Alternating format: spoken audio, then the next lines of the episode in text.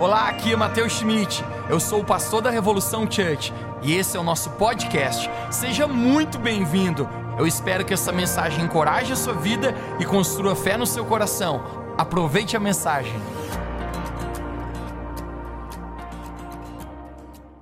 Abra sua Bíblia comigo em Mateus capítulo 24. Mateus capítulo 24. Nós vamos ler bastante a Bíblia hoje aqui. Mateus capítulo 24, alguém a propósito ama a palavra de Jesus aqui? A Bíblia é a palavra de Deus e Billy Graham falava, a Bíblia é mais atual do que o jornal que irá sair segunda-feira, isso é verdade, você verá hoje nessa palavra, eu prometo para você. Mateus capítulo 24, verso 1 diz assim: Jesus saiu do templo e quando caminhava, seus discípulos aproximaram-se dele e começaram a mostrar as construções do templo. Verso 2: Vocês estão vendo isso? perguntou Jesus eu lhes garanto que não ficará aqui pedra sobre pedra. Você pode dizer comigo, diga pedra, sobre pedra. Serão todas derrubadas, Jesus falou. Verso 3. Tendo Jesus assentado no Monte das Oliveiras, os discípulos dirigiram-se a ele em particular, dizendo: Mestre, dize-nos quando acontecerá essas coisas, e qual será o sinal da tua vinda e do fim dos tempos. Você pode dizer comigo, diga fim dos tempos. Jesus respondeu: Cuidado para que ninguém vos engane. Pois muitos virão em meu nome dizendo eu sou o Cristo, e enganarão a muitos. Vocês ouvirão falar em guerras, em rumores de guerras, mas não tenham medo. É necessário que essas coisas aconteçam, mas ainda não é o fim. Nação se levantará contra nação e reino contra reino, haverá fomes e terremotos em vários lugares. Tudo isso será o início das dores. Você pode dizer comigo, início das dores. Então eles integrarão para serem perseguidos e condenados à morte, e vocês serão odiados por todas as nações por minha causa. Naquele tempo, muitos ficarão escandalizados, trairão e odiarão uns aos outros, e numerosos falsos profetas surgirão e enganarão a muitos, devido ao aumento da maldade. O amor de muitos irá se esfriar. Verso 13. Mas aquele que perseverar até o fim será salvo. Você pode dizer comigo: aquele que perseverar até o fim será salvo. E este evangelho do reino será pregado em todo o mundo como testemunho a todas as nações. Então virá o fim. Verso 30. Então aparecerá o filho do homem no céu e todas as nações da terra se lamentarão, e verão o filho do homem vindo nas nuvens do céu com poder e grande glória. E então enviará os anjos com grande som de trombeta, e eles reunirão os eleitos pelos quatro ventos, de uma outra extremidade a outra extremidade dos céus. Verso 32. Aprendam a lição da figueira. Quando os seus ramos se estão renovando, as suas folhas começam a brotar. Vocês também sabem que dessa maneira está próximo o verão. Assim também, quando virem todas estas coisas, você pode dizer comigo, todas estas coisas, saibam que está próximo às portas. Eu lhes asseguro que não passará então esta geração até que todas essas coisas aconteçam. Verso 35. O céu e a terra passarão, mas as minhas palavras jamais passarão. Quando, quanto ao dia e quanto à hora, ninguém sabe, nem os anjos no céu, nem o filho, senão somente o Pai. Como foi nos dias de Noé, assim também será a vinda do filho do homem. Pois nos dias anteriores ao dilúvio, o povo vivia comendo e bebendo e dando-se em casamento, até o dia que Noé entrou na arca, e eles nada perceberam. Até que o dilúvio os levou a todos. Assim também acontecerá na vinda do filho do homem. Verso 42. Portanto, vigiem. Diga para alguém perto de você, diga, vigie. Porque todos vocês não sabem em que dia virá o Senhor. Mas entendam isso: se o dono da casa soubesse em que hora o ladrão viria, ele ficaria de guarda e não deixaria que a sua casa fosse arrombada. Verso 44. Assim também vocês precisam estar preparados, porque o filho do homem virá em uma hora em que todos menos esperarem. Eu quero falar contigo hoje sobre a volta de Cristo. A volta de Cristo. Hashtag fica a dica, diga para alguém perto de você aí, esteja pronto. Feche seus olhos, vamos orar. Deus, nós queremos te agradecer pela tua palavra que vai ser compartilhada aos nossos corações agora. Eu creio que essa mensagem é uma palavra poderosa, uma mensagem profética, uma mensagem de despertamento. Deus, eu sei que mais do que um assunto curioso isso. Pai, isso é algo que o Senhor está a ministrar ao nosso coração, para que nós estejamos prontos para as coisas que vão se seguir, que nós possamos, como igreja, nos preparar. Obrigado, Jesus, pela tua palavra que é viva e eficaz. Espírito Santo, vivifica isso, em nome de Jesus. Você pode dizer comigo amém? amém. Gente, vamos lá. quero pregar hoje para ti uma mensagem diferente. E talvez se você que é novo aqui, gente, essa mensagem vai também despertar você para algo. E eu creio que de alguma maneira isso vai ser muito poderoso na sua vida. Mas todos nós aqui, gente, temos um ponto em comum, nós temos a nossa fé no Filho de Deus, Jesus Cristo. Propósito, quem aqui crê, gente, que Jesus é o Filho de Deus? Nós estamos aqui, gente, porque há mais de dois mil anos atrás, a palavra de Deus fala em João capítulo 3, verso 16: Porque Deus amou o mundo de tal maneira que deu, enviou o seu único filho a este mundo, para que todo aquele que nele crê não pereça, mas tenha vida eterna. Jesus, gente, ele vem a esse mundo. Jesus sendo filho de Deus, a palavra de Deus fala que ele não se julgou ser igual a Deus, mas ele tomou a forma de servo, de escravo, e ele se humilhou. Ele veio em forma de homem. E quando Jesus vem aqui, gente, ele é massacrado, ele, é, ele, é, ele sofre morte de cruz. Jesus deu a sua vida por amor a nós. Jesus se entregou por nós. Ele morre naquela cruz, naquele, aquela cruz sangrenta, naquele lugar de tanta dor, mas a palavra de Deus fala que a morte não conseguiu segurar Jesus, e ao terceiro dia, igreja do Senhor, Jesus Cristo, ele ressuscitou. Quantos creem, diga amém, diga aleluia onde você está. Aleluia, glória a Deus, Jesus Cristo ressuscitou. A morte não conseguiu detê-lo, o inimigo não conseguiu detê-lo. Jesus ele ressuscita. E quando Jesus aparece, ele dá uns rolê por aí. Ele aparece, Jesus tem algumas aparições, e a última aparição de Jesus estava uma, uma grande multidão, estavam os discípulos de Jesus, e a palavra de Deus fala, gente, que Jesus ele foi elevado aos céus. Ele foi elevado aos céus. Os anjos, dois anjos aparecem e falam: Por que, que vocês estão olhando para cima? Por que vocês ainda estão procurando ele nos ares? O mesmo Jesus que vocês viram ser elevado aos céus, um dia voltará com seus anjos em grande glória. Gente, o ponto culminante de todos nós na nossa fé é que um dia Jesus Cristo irá voltar para buscar os seus. Um dia Jesus Cristo irá voltar para buscar a sua igreja. Quando nós olhamos para a Bíblia, gente, existem 300 profecias falando a respeito da primeira vinda de Cristo. Mas falando a respeito da segunda vinda de Cristo, existe mais de 2.400 profecias apontando a segunda vinda de Cristo. No Novo Testamento, dos 27 livros que nós temos, gente, apenas três não tratam do tema da volta de Jesus Cristo vindo buscar a sua igreja. E o próprio Jesus ele declarou que ele retornaria. Vamos ler juntos mais uma vez, em Mateus capítulo 24. Eu quero que me dê aqui o verso 30. Eu quero que você olhe com os seus próprios olhos as palavras de Jesus aqui. Nos diz assim: Então aparecerá no céu o sinal do Filho do Homem. Diga bem alto comigo, diga Filho do Homem. Jesus é o Filho do Homem. E todas as nações da terra se lamentarão e verão o Filho do Homem vindo nas nuvens do céu com poder e grande glória. Amém. A primeira vinda de Jesus, gente, aqui nessa terra, Jesus ele vem de forma humilde. Você lembra? Jesus ele nasceu numa manjedoura, homem de dores. Jesus viveu como homem, ele foi julgado no sinédrio, ele foi entregue à morte, morte de cruz. Essa é a primeira vinda de Jesus. Mas a segunda vinda de Jesus, se diferente da primeira que ele veio de forma humilde, a segunda vinda de Jesus, ele vem como um rei, gente. A palavra de Deus fala que ele vem com grande poder e com grande glória. Todos verão. A primeira vinda de Jesus, ele vem como um cordeiro. O cordeiro que foi morto, a propósito, o cordeiro foi imolado na cruz. Esse é o símbolo de Jesus. Ele é chamado de cordeiro de Deus porque ele foi morto em nosso lugar. Mas na primeira vinda, Jesus ele vem como um cordeiro. A segunda vinda, Jesus ele vem como um leão. Se na primeira vinda ele ficou calado e mudo como um cordeiro, a segunda vinda, ele vem rugindo como o leão da tribo de Judá.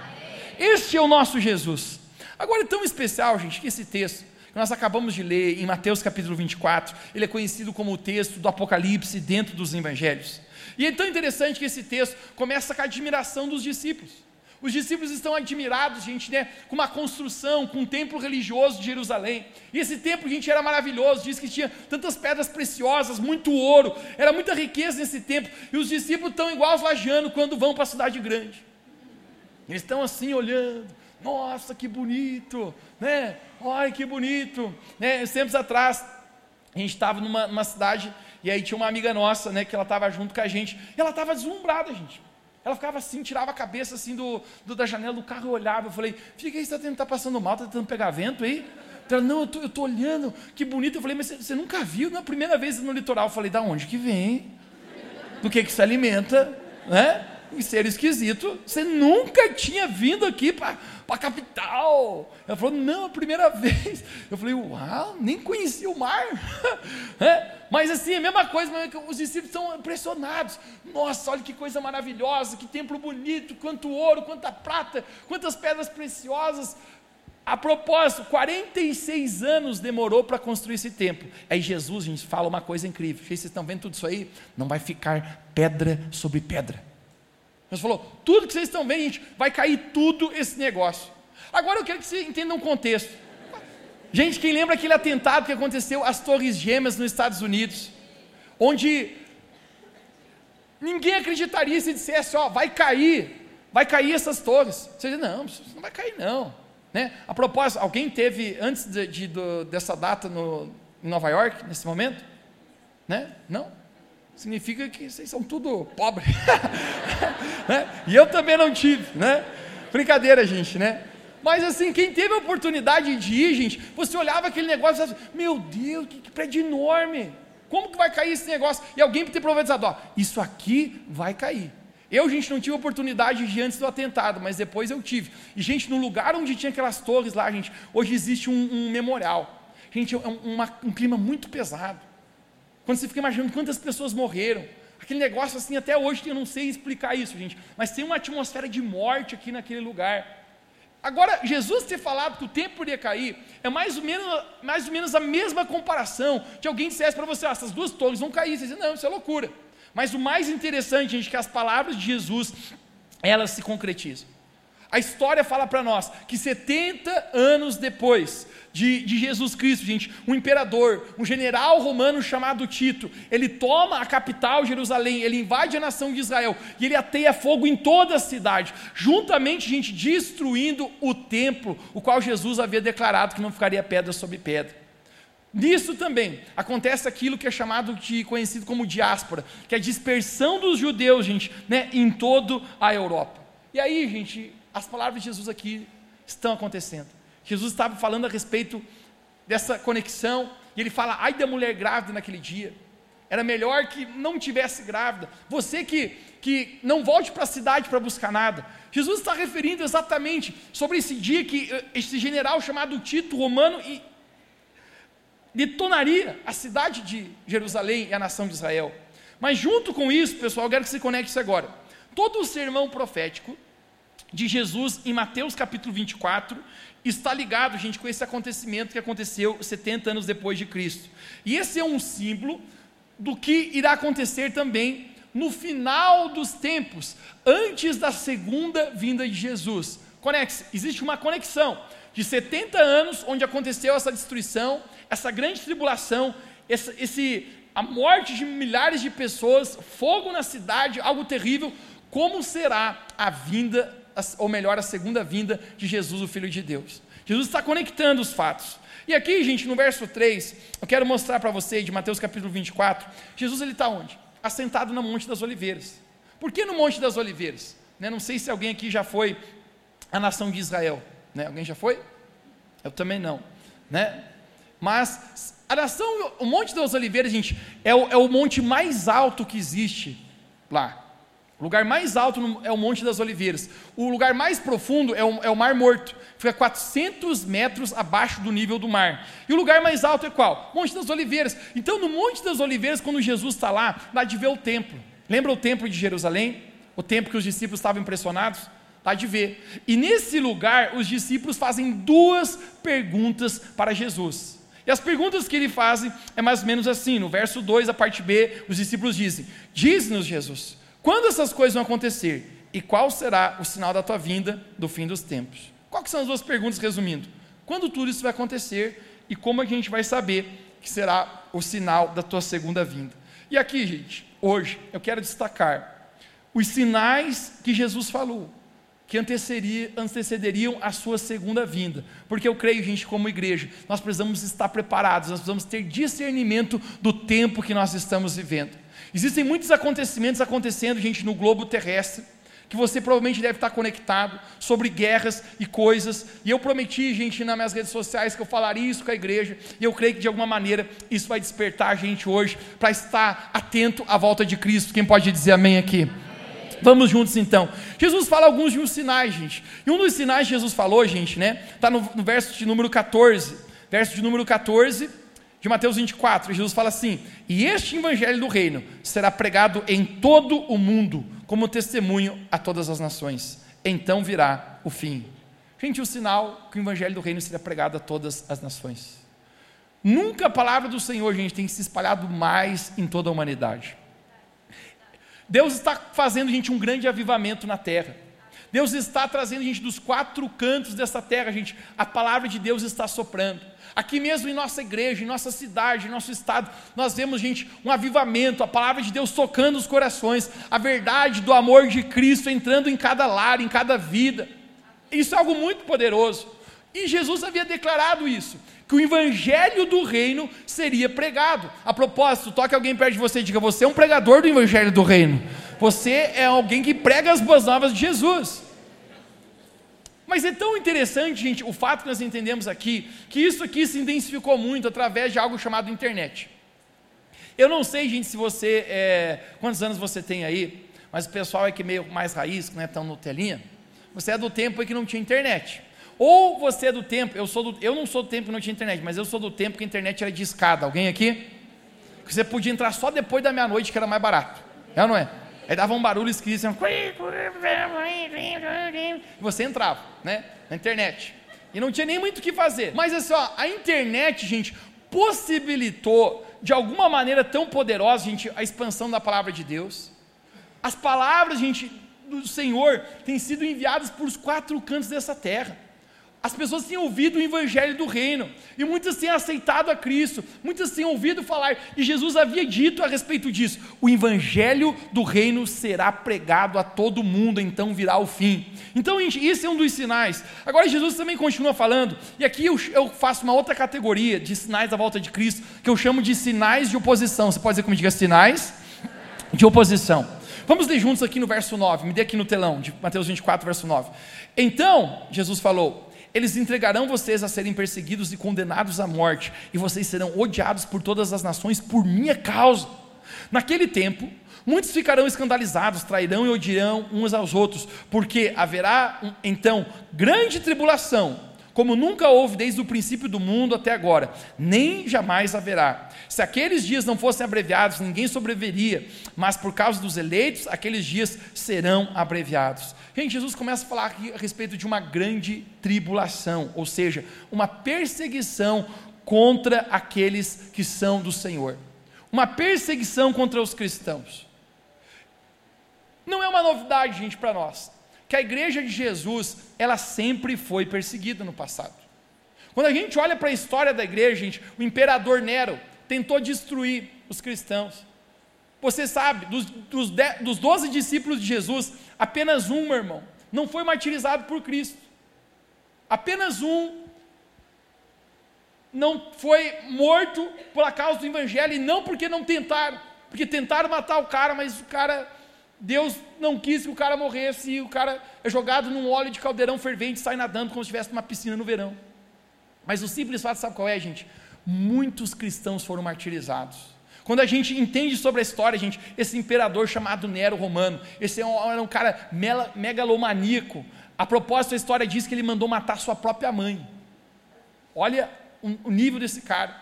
Esse cara coloca fogo dos 16 bairros de Jerusalém, ele põe fogo em 12 bairros, sendo o álibi perfeito para perseguir os cristãos. A história nos diz, gente, que faltou madeira para fazer cruz para tantos cristãos que foram crucificados lá.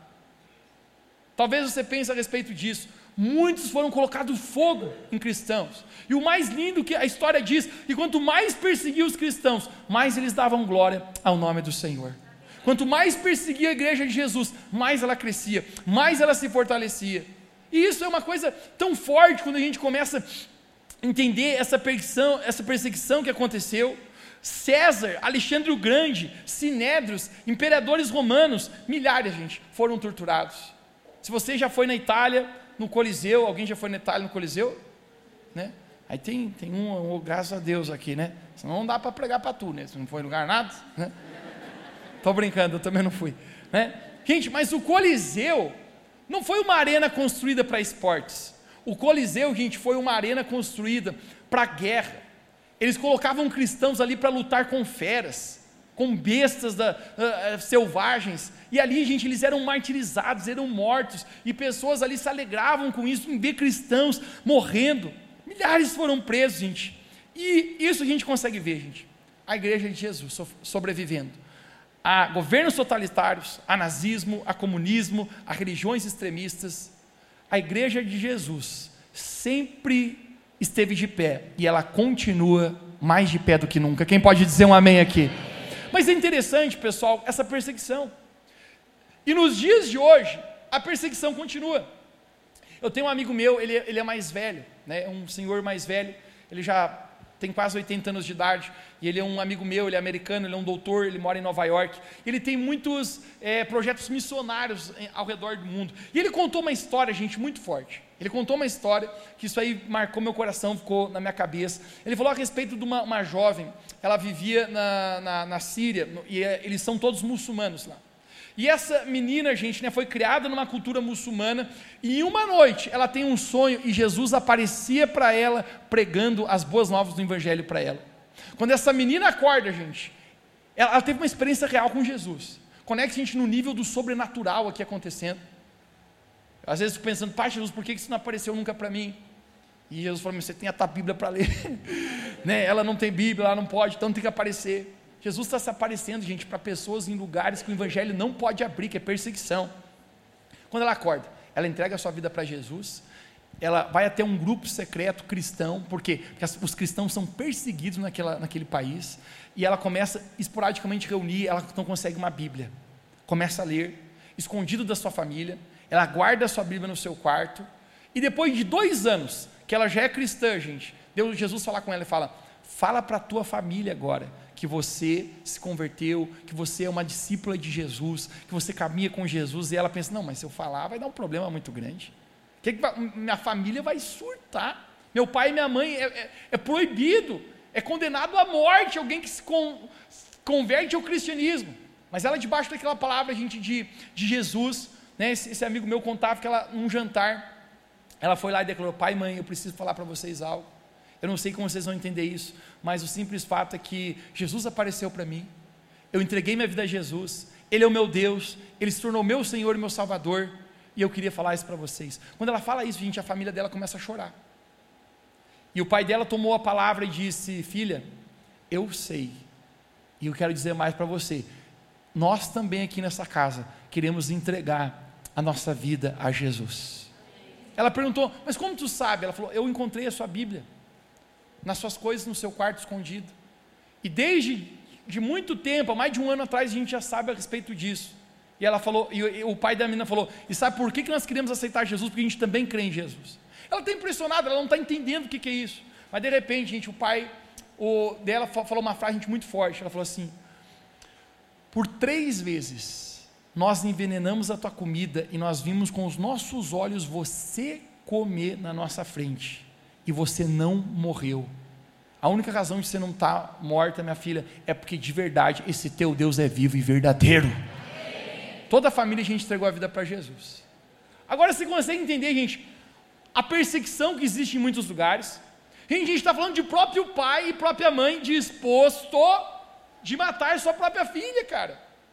Em muitos países, gente, existem pessoas que são perseguidas. A mídia não, não, não, noticia isso, mas muitos cristãos, gente, são mortos. Existem países, gente, fechados. Eu conheci um amigo meu é, um rapaz, eu, um amigo meu, conheci um rapaz nos Estados Unidos uma vez. Ele, ele era um cara muito bem sucedido financeiramente.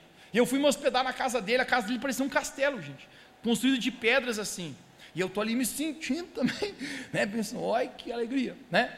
Eu perguntei para ele: o que, que você faz? Porque eu quero ser igual a você quando eu crescer, né? E ele falou: Ah, Mateus, eu divido. Eu sou um empresário, eu tenho várias empresas, sou muito bem sucedido financeiramente, mas o propósito da minha vida é outro. Ele falou: Eu faço o tráfico. Eu, ah, por isso que o cara é rico, o desgraciado, né? Ele, ele falou: Não, eu faço o tráfico de Bíblias. Eu, como?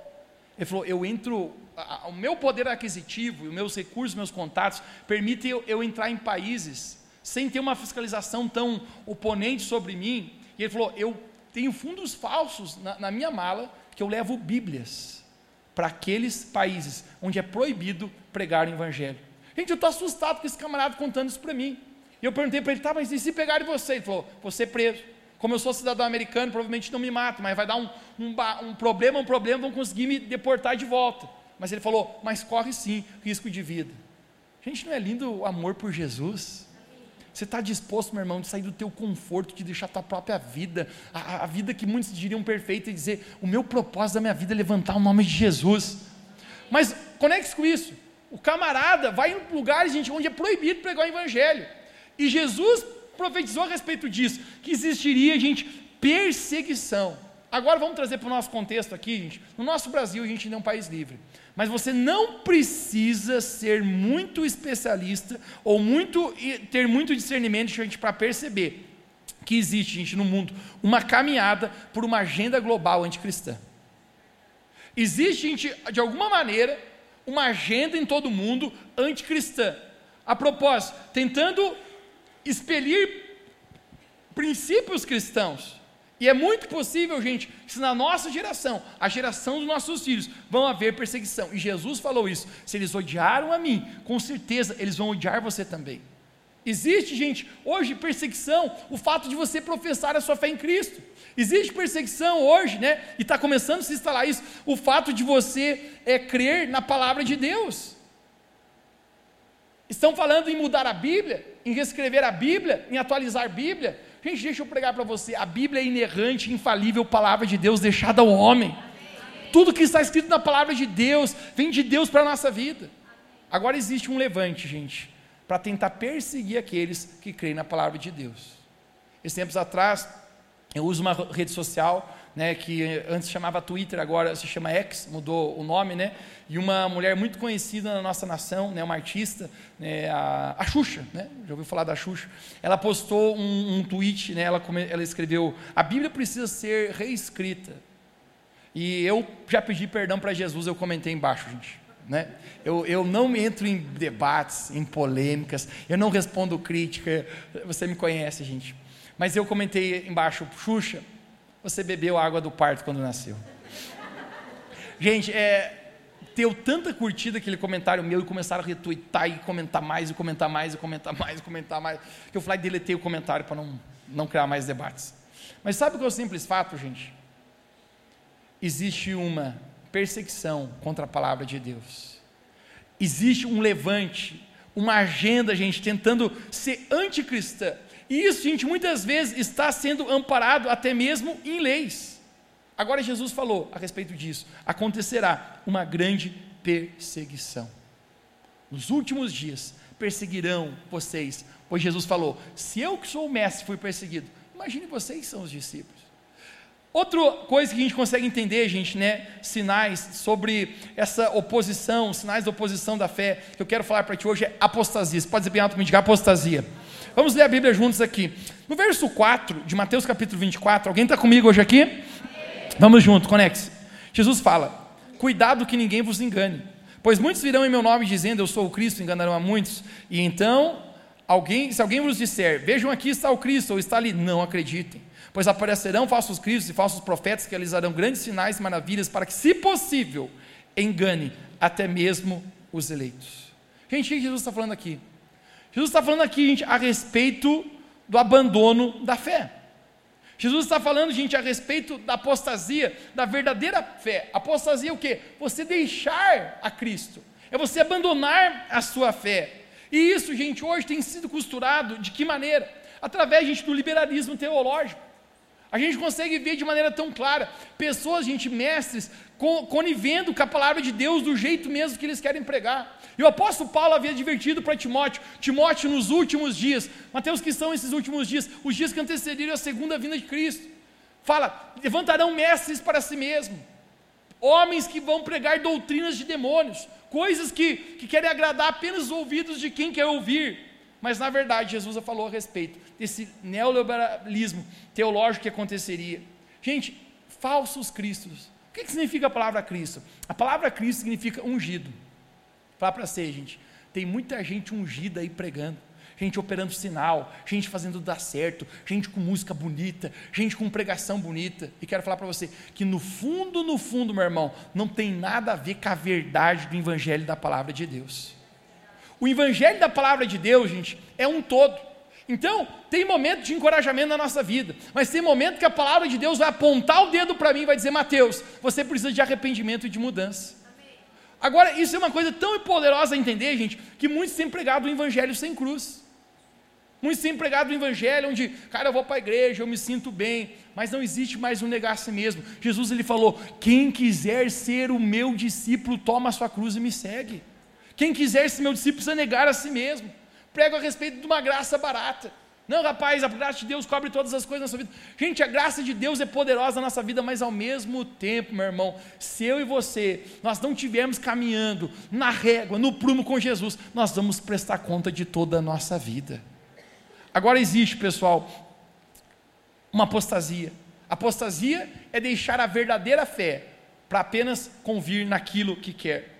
Quando a gente pensa a respeito disso, Jesus declarou a respeito disso, isso já aconteceu em muitos lugares. Por exemplo, gente, a Europa, se você não, talvez não entenda um pouquinho sobre a história do cristianismo, o berço do cristianismo, da reforma protestante que chamam, foi na Europa. Martinho Lutero, gente, há mais de 500 anos, um, né, um, um padre a, a, é, alemão, ele começa a ler a Bíblia, começa a ter entendimento, não, mas não está certo isso, a maneira que a gente está fazendo, a salvação não é comprada, a salvação é pela graça, mediante a fé em Cristo Jesus, ele começa a contrapor algumas coisas, a Europa, gente, foi um berço do, do cristianismo, e hoje, falar para você, a Europa é um dos continentes mais frios espiritualmente que existe, existe Deus querendo fazer alguma coisa ali nova, tem alguns amigos meus que estão lá, missionários, e estão falando, às vezes a gente conversa e fala, Mateus, alguma coisa está começando de Jesus novamente nascer na, na Europa. Mas a Europa, gente, já foi um lugar onde a fé queimava por Jesus muito forte. A Holanda, por exemplo, a Holanda, gente foi um país cristão. Na década de 60, a Holanda era um país fervoroso por Deus. E hoje, como é que a Holanda está, gente? Você ouve falar sobre Amsterdã. E o que, que você ouve falar Amsterdã? Cidade do, do Johnny, meu irmão prostituição, droga liberada. 1970, gente, as pessoas na, na, Holanda frequentavam a igreja. Hoje os templos estão virando bibliotecas, museus, os templos estão virando bares. Mas o simples fato, gente, que na Holanda as pessoas não vão mais para a igreja. Inglaterra, vamos na Inglaterra? A Inglaterra, gente, já foi um país cristão fervoroso. A gente tem grandes homens de Deus, movimentos metodistas que saíram de Inglaterra. E hoje, gente, apenas 4% da população, 4% apenas, é um, é, frequentam a igreja cristã, gente. Apostasia. Jesus declarou: muitos vão estar lá caminhando com Jesus e de repente vão o quê? Abandonar a fé. Existe, pessoal, isso acontecendo de geração em geração. E eu quero profetizar sobre nós aqui, que em nome de Jesus, pelo contrário, nós não vamos viver uma apostasia, nós vamos viver um avivamento de Jesus aqui no nosso Brasil. Eu quero profetizar não apenas nossa igreja, mas aqui no nosso Brasil, gente. E nós vamos entender isso, porque o Brasil hoje, você, a gente está experimentando, gente, né, um, um derramar do Espírito Santo muito forte.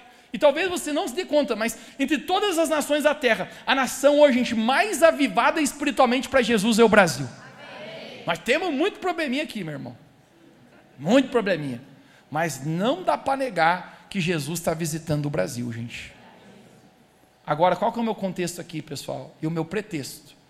É que se a gente não entender as palavras de Jesus, o que é a Europa, o que os Estados Unidos viveu, apostasia, talvez daqui a 10, 20 anos a gente pode estar vivendo aqui no Brasil também. Uma geração que veio conhecer a Deus, uma geração que veio para a igreja, e os filhos deixaram de estar. Eu quero profetizar, gente, que em nome de Jesus, nós, nação brasileira, não vamos apostatar da fé, nós vamos queimar o fogo do amor por Jesus. Agora, Jesus profetizou, gente, que isso iria acontecer e seriam sinais da segunda vinda de Cristo. E essa aqui, Jesus também fala, isso aqui é incrível. Jesus profetiza, gente, a respeito de depravação moral. Vamos ler o verso 12 de Mateus capítulo 24. Me dê os seus olhos de presente agora. Jesus ele fala assim: ó, devido ao aumento da maldade, o amor de muitos esfriará. Gente, olha para mim. Alguém tem dúvida aqui que a maldade e a iniquidade está aumentando no mundo? Está aumentando muito, cada vez mais, gente. A maldade só multiplica. Antes a gente falava um pouquinho a respeito da internet. A internet teve muitas coisas boas que proporcionou à humanidade, mas também o aumento, a proliferação da maldade foi de maneira muito grande. A gente consegue entender. Eu sou da época de menino, né? Pai, pai e mãe criaram a gente, pessoal, nos contextos é, cristãos, da pureza da palavra de Deus. Eu me lembro a gente menino e o pai falava, ó oh, pesada, não, cuidado com pornografia. Não, não, não olhe coisa que não é errado. Não, não, não, não põe os olhos onde não deveria. Eu me lembro que às vezes a molecada na, na, no colégio levava uma revista pornográfica. Meu irmão, mas era muito raro um camarada ter uma revista pornográfica. Normalmente, quando tinha uma revista pornográfica, o cara roubou do pai. Né? Mas até para o pai do camarada ter acesso à pornografia já não era fácil. Primeiro, para você ter uma revista pornográfica, antigamente, você precisava ser maior de 18, sim ou não? Maior de 18. Mas segundo, você tinha que passar todo o constrangimento de chegar na barraquinha, lá na banquinha e dizer, ô, vê uma revista da tiazinha aí, sei lá o que que tinha, Carla Pérez, sei lá qual era as endemoniadas que tinha naquela época, já Gretchen, sei lá, está amarrado no nome de Jesus, esse povo do inferno, tudo, né? Mas, mas o simples fato, meu irmão, que o negócio não era. E aí o cara pegava a, a revista, oh, isso aí é profano, né? Isso aí é maléfico. Esse cara, né? Mas, meu irmão, pornografia. Gente, hoje, com um clique aqui no teu celular, você pode ter acesso à pornografia inimaginável que outras gerações não imaginavam que podia ter. Destruindo a vida de pessoas, escravizando pessoas, pecado, maldição, Jesus profetizou a respeito disso, que o aumento da maldade iria crescer, e a gente consegue entender na nossa geração o sexo imoral. Falando a respeito de sexualidade, igreja, falar para você, a nossa geração nem sabe mais o que é certo e o que é errado. A relativização da verdade sobre pureza, sobre santidade, sobre se guardar para o casamento, gente, a nossa geração nem sabe mais o que é isso. O pessoal entra no TikTok ali, rebolando, entra no Instagram, que mais tem roupa, tem um grampo de cabelo na roupa, né? E o pessoal, não, tá, é, é isso aí, hoje, hoje é assim. Você já viu como as artistas, os artistas se comportam em cima do palco? Esse tempo, é, é triste falar, gente, mas eu preciso pregar a palavra de Deus. Um, um evento promovido pelo governo nacional, que no nosso Brasil tinha uma louca ali que parecia um show de striptease. E não, estamos ah, lá, decora, decora. Meu irmão, a depravação moral, sexo ilícito. Hoje tem aplicativos, gente, que hoje à noite, no sábado, você está com desejo sexual, tu marca um encontro por aplicativo, você não vai saber o nome da pessoa, ela não vai saber o teu, vai ter relação sexual junto, depois os dois vão embora, nunca mais.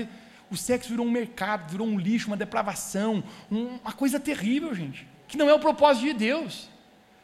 Jesus ele falou: a depravação vai aumentar, a maldade vai aumentar, pedofilia. Alguém viu um filme, gente, né, que está no cinema ainda, Sound of Freedom? Alguém viu esse filme? Gente, se você não viu, eu recomendo fortemente que amanhã você vá no cinema. Já que não tem amanhã, Revo Church, vá no cinema. Um filme falando sobre tráfico sexual de crianças, gente. E você vai ficar abismado com fatos reais que acontecem. Crianças Pré-adolescentes sendo vendidos, gente, para ter, gente, né, o seu corpo usado como um escravo sexual. Gente, Jesus ele falou que aumentaria a maldade no mundo. O simples fato a gente consegue ver essa depravação moral. Hoje você não consegue ver um filme ou uma série mais sem ter uma cena é, ilícita de sexo ilícito, sim ou não? Eu sou do tempo, pessoal, que, que nós vemos filme em família, e aí o pai tinha o controle do videocassete, na TV, e a hora que vinha uma cena dessa, o pai tentava passar já. Sabe aquele botão que passava rápido? E era pior porque apertava bem no pause, bem na cena assim. Aí ficava todo mundo, meu Deus, meu Deus, fecha o olho, pô, vai falar, fecha o olho, moçada. Né? E nós fechava o olho, daqui a pouco um tentava, fecha o olho aí, não olha, né? Gente, é... hoje, meu irmão, você não consegue ver um negócio sem passar vergonha, bro. E sabe o que é o pior, gente? Começou a se tornar normal. A depravação moral, gente, hoje é tão grande, os valores tão invertidos, que é ofensa falar em dia dos pais e dia das mães já. Que é ofensa dizer que no, no colégio, para adolescentes e crianças, tem que ter o banheiro das meninas e dos meninos. Meu irmão, a depravação moral do ser humano. Jesus ele havia declarado: isso, o aumento da maldade vai crescer. Legalização de drogas.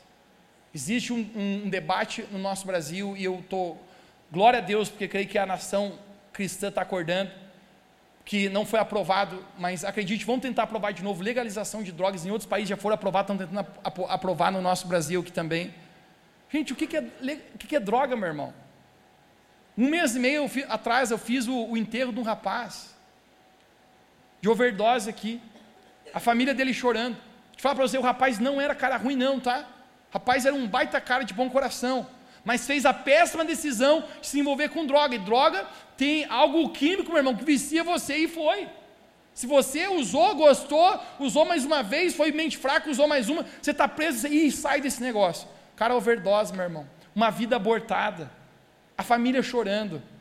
E tem gente declarando: vamos legalizar droga. Ou seja, a moral, a depravação moral, gente, dessa geração, o aumento da maldade que Jesus profetizou que iria acontecer, cada vez está crescendo mais. As pessoas estão doentes com toda essa depravação, doentes na alma. Quantos se suicidam? Tudo tem a ver, gente, com o quê? Depravação do coração.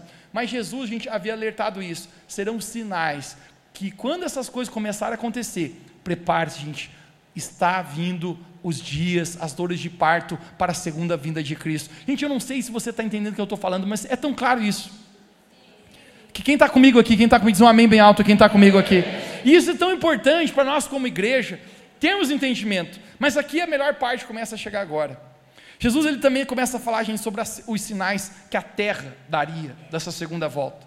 E o primeiro que eu quero destacar, gente, aqui, aqui você vai, conecte-se agora, vai, vai esquentar. Jesus falou a respeito de guerras de guerras. No verso 6, Jesus fala assim: Vocês ouviram falar de guerras e rumores de guerra. Verso 7: Nação se levantará contra nação e reino contra reino. Gente, alguém aqui está ouvindo falar de guerras e rumores de guerra? A gente tem duas guerras no globo acontecendo. A guerra da Rússia com a Ucrânia e agora, duas semanas atrás, estourou a guerra né, do Hamas, palestinos contra a nação de Israel. Gente, eu não sei se você se dá conta a respeito disso, mas a gente está apenas a um passo da terceira guerra mundial. Biden, presidente da nação, Estados Unidos, a nação mais poderosa militarmente que a gente existe, defende a nação de Israel. E eu quero que você entenda o contexto, gente, porque a grande mídia não deixa nós entendermos os fatos reais. Esse povo terrorista, Hamas, Hezbollah, esse tipo de, de, de grupos, pessoal, a ideia deles não é tomar um território, a ideia deles, gente, é dizimar todo o povo judeu. Você consegue entender sobre isso? A nação de Israel, gente, está contra-atacando não palestinos. Deixa eu falar para você, gente, a guerra não é contra palestinos, a guerra é contra terroristas. Que a propósito viu nos noticiários: decapitaram bebês, estruparam mulheres, entraram em casas, gente, sequestraram pessoas. Gente, você consegue imaginar o nível de maldade que existe nesse tipo de ser humano, meu irmão? Senão o próprio inimigo, o capeta ali, influenciando de maneira direta. Mas é importante entender o quê? Que existem nações apoiando esses grupos terroristas. E essas nações, gente, né, já foram declaradas que se entrarem na guerra, gente, os Estados Unidos, com certeza, vai proteger Israel e o pau vai torar, como diz na gíria, de maneira muito grande. Só que por outro lado, gente, não sei se você viu essa semana, presidente da, da Rússia, que inclusive está em guerra com a nação ucraniana, você precisa entender algumas coisas por trás, gente. Você sabe qual é o país mais cristão que existe na Europa? É a Ucrânia.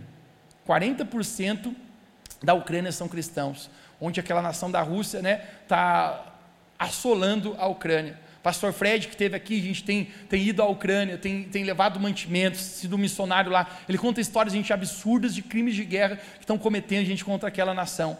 Mas o simples fato é que você viu que esse homem presidente da Rússia, Putin, esteve reunido com o presidente chinês essa semana. Meu irmão, você sabe qual é o papo? Com certeza não é, vamos tomar um mate junto aqui, que estamos com saudade um do outro. Se os Estados Unidos entrar na guerra aqui, a gente entra de cá. E aí, meu irmão, o que, que acontece? Nós temos uma terceira guerra mundial e o pau vai quebrar com força, gente. Mateus, é sério isso? Não sou eu que estou falando, leia o jornal, gente. É uma realidade. Agora, quando a gente entende esse contexto, é necessário a gente entender. Jesus falou que essas coisas aconteceriam guerras. Vamos pensar historicamente. A gente, há um século apenas, a gente passou por duas guerras mundiais. A gente teve a Primeira Guerra Mundial em 1914, onde mais de 30 milhões de pessoas foram dizimadas. A gente teve a Segunda Guerra Mundial em 1939, menos de 100 anos, gente, 70, aproximadamente 75 anos atrás, onde mais de 60 milhões de pessoas foram dizimadas. Um imperador, apenas um imperador chinês, você ouviu falar sobre Mao Tse Tung, esse camarada acredita que dizimou mais de 200 milhões de pessoas na China. O fato, gente, que hoje o mundo é um barril de pólvora. O mundo fala sobre paz, mas investe em guerra. E Jesus apontou: tudo isso vai acontecer. Quando essas coisas começarem a acontecer, alerta. Diga alguém perto de você, diga-se alerte. São sinais da vinda de Jesus. Jesus ele fala no verso 7 a respeito de terremotos, eu quero dar uma pesquisa para você muito interessante aqui, ó. Terremotos. Existe um, uma pesquisa geológica no, é americana que mede terremotos, né? Existe uma escala chamada Richter, né? Que ela mede esses tremores de terra. E tremores relativos são mais de 6%, né? Quando faz 6% é, é caótico o negócio. E olha só, gente, um dado deles aqui, eu anotei aqui para falar para você. Entre os anos de 1890 a 1830, teve oito terremotos na escala 6 Richter. Em 1930 a 1960, teve 18 terremotos. 6 na escala Richter. Em 1960 a 1969, 64 terremotos no globo terrestre. Olha o número agora. Entre 1980 e 1996, mais de 200 terremotos no globo. Você consegue entender uma intensificação de sinais de desastres naturais que Jesus declarou que iria acontecer? Nós vemos aqui na nossa, na nossa Santa Catarina, gente, cidades inteiras embaixo da água. Se aqui chovendo demais, o norte do nosso país, rios secando. Jesus profetizou: quando tudo isso começar a acontecer, gente, são sinais da segunda vinda de Jesus. No verso 7 também Jesus fala a respeito de fomes. Fomes. Deixa eu falar para ti, gente, o mundo nunca foi tão rico hoje. Teve alguém que já foi para Dubai? Eu também não fui. Mas, gente, você já viu a riqueza que é aquele negócio? Ao mesmo tempo que tem tanta riqueza, deixa eu falar uma coisa para ti. Tem pessoas, gente, milhares, eu não estou exagerando, milhares de pessoas nesse mundo que morrem por causas de desnutrição relacionada à fome, gente. Continentes africanos, continentes, é, é, outros lugares, gente. Pessoas passando fome, morrendo de desnutrição. Aqui no Brasil, gente, nós temos muitos lugares que a gente encontra miséria. O que, que é miséria? Você mendiga para conseguir comer, mas você ainda tem comida. Faz sentido? Você vai no, no, no, no lixo e alguém jogou arroz e feijão lá. Imagina, gente, ter que comer comida de lixo. Isso é pesado ou não é? Pesado. Mas eu quero falar para você, ainda tem comida. Tem país, meu irmão, que nem no lixo você consegue encontrar resto de comida e comida. Jesus falou a respeito de fomes. Jesus fala no verso 21, epidemias, pandemias. Alguém aqui? Pessoal, no nossos últimos 100 anos. É uma loucura a gente conseguir ver isso. Na Europa, gente, quando a gente vê a, a peste negra, calcula-se que mais de 50 milhões de pessoas morreram em relação à pandemia da peste negra. A gripe espanhola, gente, né? Calcula-se que matou mais de 50 milhões de pessoas. O Covid, que eu e você tivemos presente aqui, não dizimou tamanho número de populações, por mais que milhares morreram, mas se dizimou, gente, ou se espalhou de forma global. Jesus falou: epidemias, pandemias irão acontecer. Esse é o fato, gente, que eu chego na minha mensagem aqui para ti agora. E eu estou levando essa mensagem como uma conversa contigo hoje. Mateus, eu não acredito que Jesus vai voltar. Meu irmão, depois de evidência de todos esses sinais aqui, Jesus falou mais de dois mil anos atrás que aconteceria, que precederia a segunda volta, você ainda tem dúvida que Jesus vem ou não vem? Você ainda tem essa loucura de não, não, acredito que isso aí não vai acontecer. Meu irmão, vou falar uma coisa para você. Vai acontecer e eu e você, como igreja, nós precisamos estar preparados. Quem pode dizer amém aqui? Agora, eu entro aqui na reta final da mensagem, pessoal, e eu quero falar para você: como será a vinda de Cristo? Como será a vida de Cristo? Eu quero falar para você três coisas de como será a vida de Cristo. A primeira coisa, gente, como será a vida de Cristo? A vida de Cristo será repentina. Bem alto comigo, repentina. Vamos lá, verso 27 de Mateus 24. Olha o que Jesus falou. Porque assim como o relâmpago sai do Oriente e se mostra ao Ocidente, assim será a vinda do Filho do Homem. Gente, ó, um relâmpago. Como você já viu um relâmpago? Sai daqui. Jesus fala, dessa maneira repentina, de repente vai ser a minha vinda. Como um piscar de olhos. Você piscou os seus olhos, Jesus voltou. Então, sabe qual é o enfoque disso aqui, gente? Não dá para se preparar na última hora. Prepara a tua vida para se encontrar com Jesus. A palavra de Deus fala, gente, que todos nós vamos estar diante do trono, trono de julgamento do Senhor e vamos prestar conta da nossa vida. Pai e mãe, gente, desde cedo preparava a gente para isso. Eu me lembro que a mãe falava assim: Mateus, a qualquer momento Jesus pode voltar. E eu dizia: qualquer momento. Ela falava: a qualquer momento. Eu me lembro que isso me causou um temor, gente, porque esse tipo de mensagem causa um temor em nós como igreja. Alerta os nossos olhos. E eu, gente, pensava assim: a cada, a cada uma hora, né, eu fazia umas artes, umas, umas bagunças, umas coisas assim. Eu dizia: Senhor Jesus, me perdoe por todos os meus pecados, em nome de Jesus, amém. Eu, ufa, se voltar agora, eu estou lileso, bro pedir perdão de todos os pecados, né? Aí fazia umas coisas ali erradas, pegava fogo lá no bairro, para lá e para cá. Daqui a pouco já dizia: Jesus, perdoe todos os meus pecados desde que eu nasci até agora, em nome de Jesus, amém.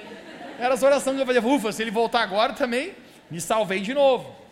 Gente, o simples fato é que a vinda de Jesus será de repente. Eu e você precisamos estar preparados.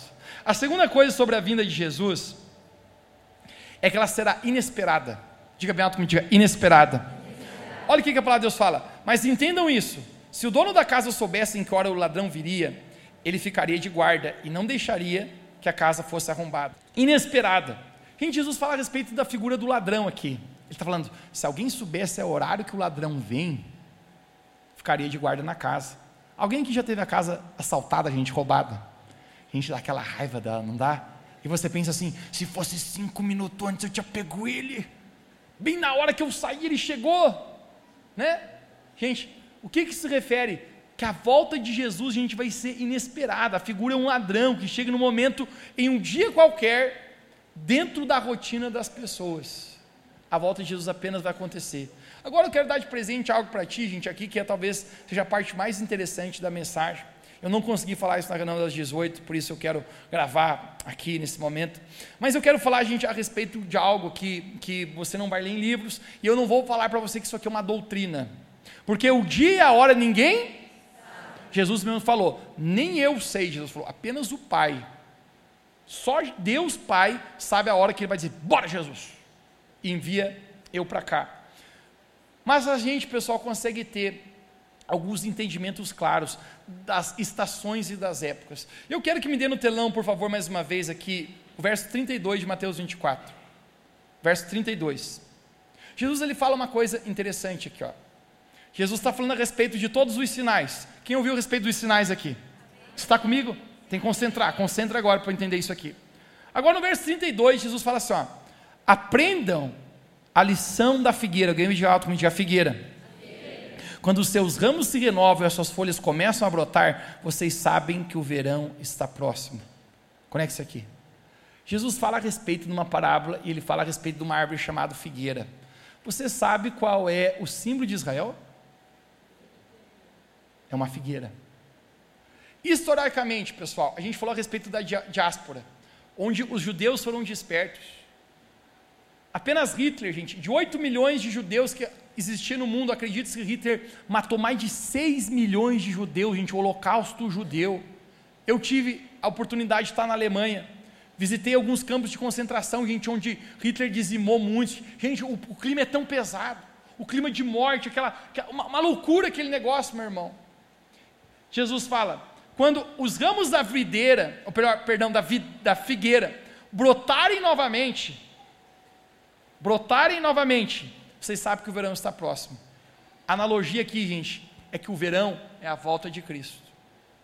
A nação de Israel, gente, ficou sem nação por muito tempo. Em 1948 apenas, a nação de Israel se reuniu de novo. Quem está comigo aqui? Conecte-se na, no relógio de escatologia aqui do final dos tempos. Agora, no verso 33, Jesus fala assim: ó, assim também, quando virem todas essas coisas, diga comigo, todas essas coisas, porque tem que estar tudo conectado, todos os sinais acontecendo e a figueira brotando novamente, ou seja, a figueira, que é a nação de Israel física, gente, brotou novamente. Olha o que Jesus fala agora no verso 34: Eu vos asseguro que desta geração não passará até que todas essas coisas aconteçam. Sabe o que está falando? Gente, na geração que tudo isso estiver acontecendo, a figueira, que é a nação de Israel, e todos esses sinais, dessa geração não passa a minha segunda vinda. Mateus, o que é uma geração na Bíblia? Às vezes 40 anos, às vezes 60 anos, às vezes 100 anos. Se você não precisa ser bom de matemática, mas se você pegar 1948 e você jogar 100 anos para frente, meu irmão, a gente está muito perto, talvez, da volta do Senhor Jesus aqui na terra. Que dia será, Mateus? A gente não sabe. Mateus, você está falando para a gente que é 100% assertivo? Não, cara, não tem como saber 100% assertivo. Mas se você, Jesus falou, aprendam a lição da figueira. Ou seja, hashtag, pega a dica. A gente consegue entender, pessoal, que a volta de Jesus, inesperada, ela está muito próxima. A volta de Jesus, gente, será gloriosa. A Bíblia fala que todo o olho verá. E a Bíblia fala que as nações se lamentarão. Por que, que se, lamentarão, se lamentarão? Porque, meu irmão, se você, o camarada que não está com a vida pronta, aqueles inimigos de Jesus, aqueles que rechaçaram Jesus. Gente, meu camarada, você consegue imaginar Jesus voltando com seus anjos em grande glória? Mas se para algum gente é um dia de lamento, falar para você, nós somos a igreja de Jesus, que temos Cristo em nossa vida, é o dia de alegria, gente. É o dia onde a palavra de Deus fala que toda lágrima será enxugada, nós estaremos perante o Senhor para todos sempre. A volta de Jesus, gente, é gloriosa. E eu encerro a minha mensagem aqui. A palavra de Deus fala, Jesus falando, será como os dias de Noé. Você já ouviu falar de Noé, você lembra? A arca do dilúvio, onde a humanidade foi julgada já por Deus, onde a palavra de Deus fala, gente, que foi tanto pecado, tanta maldade, tanta, tanta coisa ruim, meu irmão, que Deus se arrependeu. Olha que coisa forte. Deus se arrependeu de ter criado a humanidade. Nós somos obras de Deus. A, a, o mundo começa com onde? Adão e Eva, gente, são os primeiros filhos da criação de Deus. Mas, gente, tanta maldade, tanto assassinato, tanta coisa ruim, que Deus olhou do céu e pensou, cara, que bagunça isso. E Deus disse: Eu vou mandar um grande dilúvio e vou destruir tudo, meu irmão. Vou falar uma coisa para ti, meu irmão. Os dias de Noé não são diferentes dos dias de hoje, se eu não disser que nossos dias hoje não estão pior que de Noé, meu irmão. A outra falou: É pior. A Bíblia fala que existia um homem justo chamado Noé. E quando Deus olha para ele, diz: Não, se tem um camarada justo. Gente, nosso Deus é um Deus de aliança, é um Deus fiel, meu irmão. Deus fala: se tem um camarada, um camarada que ainda ama, um camarada ainda que não está nesse nível de maldade, eu vou poupar a humanidade. E por causa de Noé e sua casa, a palavra de Deus fala que a humanidade é poupada. Um grande dilúvio acontece. Noé constrói uma, uma, uma grande arca. Não tenho tempo, gente, para entrar em coisas contigo poderosas, mas alguns historiadores acreditam que até nesse tempo nunca havia chovido sobre a face da terra. São tantas coisas, gente, que hoje eu estou quase dando uma aula para ti aqui, mas a gente precisa estar tá entendendo o que está acontecendo. E a palavra de Deus fala que o quê? Que quando Noé e sua família entrou na arca e começou a chover, meu irmão, todo mundo pensou, ih rapaz, o que Noé falava era verdade. Zombavam de Noé, criticavam Noé, e quando o dilúvio, o dilúvio chegou, diz que devorou a todos, meu irmão. Apenas Noé e a sua casa foram salvos. Agora Jesus continua dizendo aqui: será como nos dias de Noé. Conecte comigo. Que comiam e bebiam, casavam e davam em casamento. A gente tem alguma coisa errada em comer, beber, casar e dar em casamento? Tem? Não. São coisas que Deus criou. São coisas. Deus criou o casamento. Deus criou a, a comida, a propósito, eu estou em jejum, quando sair daqui, vou comer, de certeza. Sabe o que Jesus está falando? Todo mundo estava distraído, apenas cuidando das coisas desse mundo, pensando aqui na terra. Vamos ganhar mais pila, vamos fazer mais isso, vamos fazer mais isso, vamos fazer aquilo outro, vamos comer, vamos beber, vamos viajar, vamos fazer isso. E se esqueceram de prestar atenção no que estava acontecendo espiritualmente. Todo mundo, gente, daquela geração boiou. A minha palavra para nós, igreja, nós não podemos ser pegos distraídos. Nós precisamos preparar a nossa vida, preparar o nosso coração. Eu quero encerrar minha mensagem, contando a respeito disso. Mateus capítulo 24, Jesus termina de falar todos esses sinais. Um capítulo depois, Jesus conta a parábola das dez virgens, conhecida também como as virgens prudentes e as virgens insensatas. Qual é a figura da volta de Cristo? É um casamento, onde Jesus é o noivo e a igreja é a noiva. Você pode dizer comigo, diga, nós somos a noiva de Cristo. E a figura de Jesus voltando, encontrando a sua igreja, nós, esse casamento maravilhoso. A parábola das dez virgens é um contexto de um casamento no contexto judeu. E a palavra de Deus fala que tinha cinco virgens, prudentes e cinco insensatas. Cinco tinham óleo na lâmpada e cinco não tinham óleo. O noivo demorou para chegar e acabou os olhos daquelas cinco insensatas. Por que, que o noivo demorou para voltar? Aqui a parábola entenda também. Tem gente dizendo: Jesus virá, mas vai demorar. Não, não acontece. Não acontece. Tem gente, talvez você está me ouvindo aqui, está incrédulo. Não, não, isso aí não, isso é besteira. Você é a virgem imprudente. Diz que o noivo chegou encontrou dormindo aquelas imprudentes, sem óleo. As imprudentes chegam e pedem emprestado para as virgens prudentes, oh, me dá um pouquinho de óleo aí para mim. E as que têm óleo dizem, não, desculpa, a gente não pode dar. Porque se a gente dá, falta para nós e vocês também não vão ter. E aqui uma revelação, gente. O que, que é o óleo? Óleo é um símbolo do Espírito Santo. Como você produz óleo na sua vida? Relacionamento com Deus. Vou falar uma coisa para ti, gente. Óleo não se empresta. Você não consegue pegar óleo emprestado. Você pode pegar muita coisa minha emprestada, mas o meu relacionamento que eu tenho com Deus, eu não consigo te emprestar. Faz sentido para você? A tua vida devocional, a tua vida no quarto, a tua vida de oração, de leitura da palavra, é você produzindo óleo na tua vida o Espírito Santo ali. As insensatas foram pegar óleo e quando elas voltam, elas batem na porta. A porta das boldas de casamento é a figura do, do reino dos céus, já havia se fechado. E elas dizem: Deixa eu entrar. E Jesus fala: Eu não conheço vocês. Quem são vocês? Elas ficaram para fora. A gente sabe o que é o tema da mensagem hoje? A volta de Cristo está perto Hashtag fica a dica. Esteja preparado, meu irmão.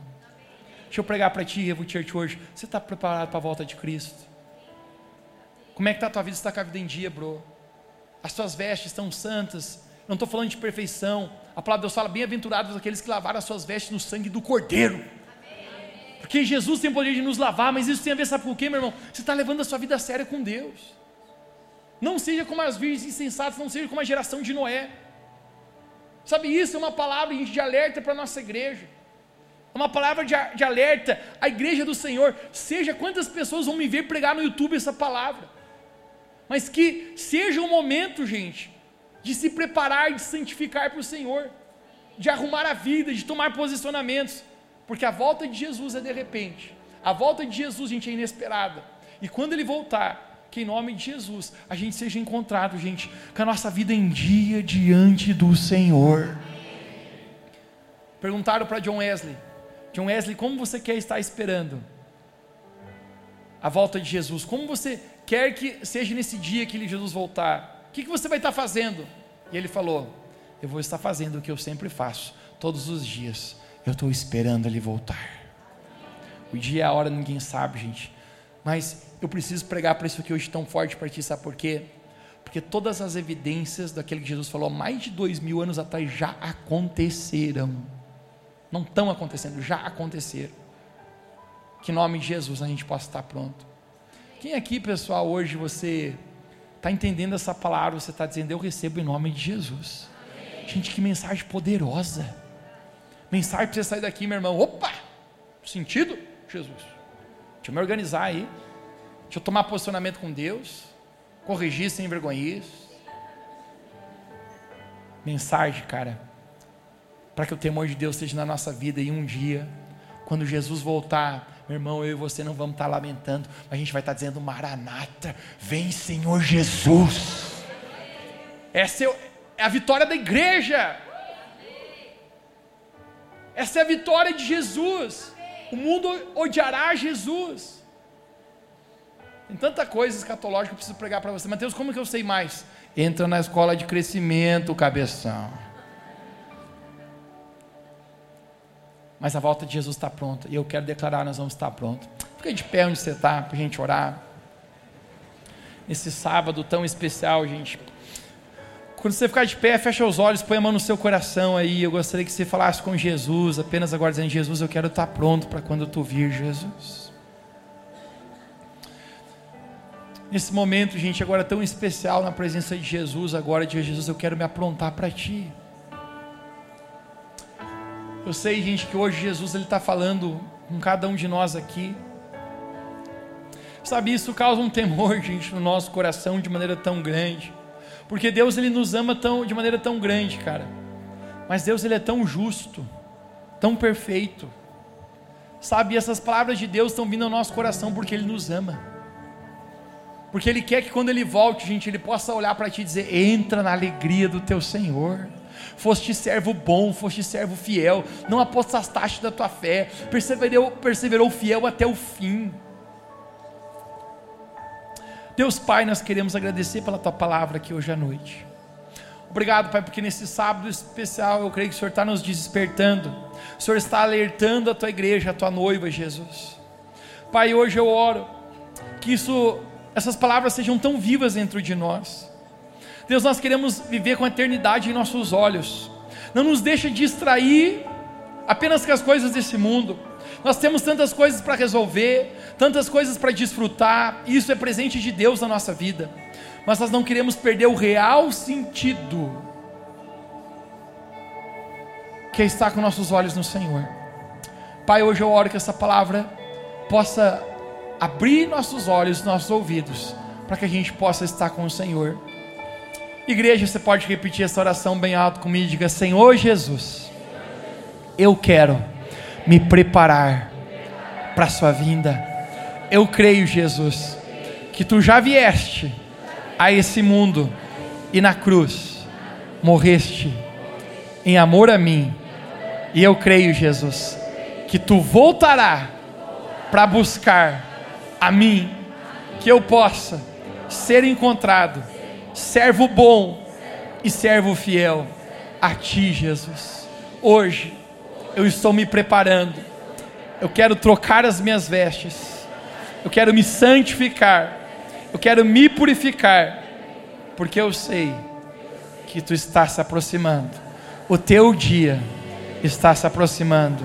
Maranata, ora vem, Senhor Jesus, nós estamos te esperando. Levante suas mãos onde você está e diga: Eu estou te esperando, Jesus. Diga: Eu estou esperando você, Jesus. Maranata significa: Ora vem, Senhor Jesus.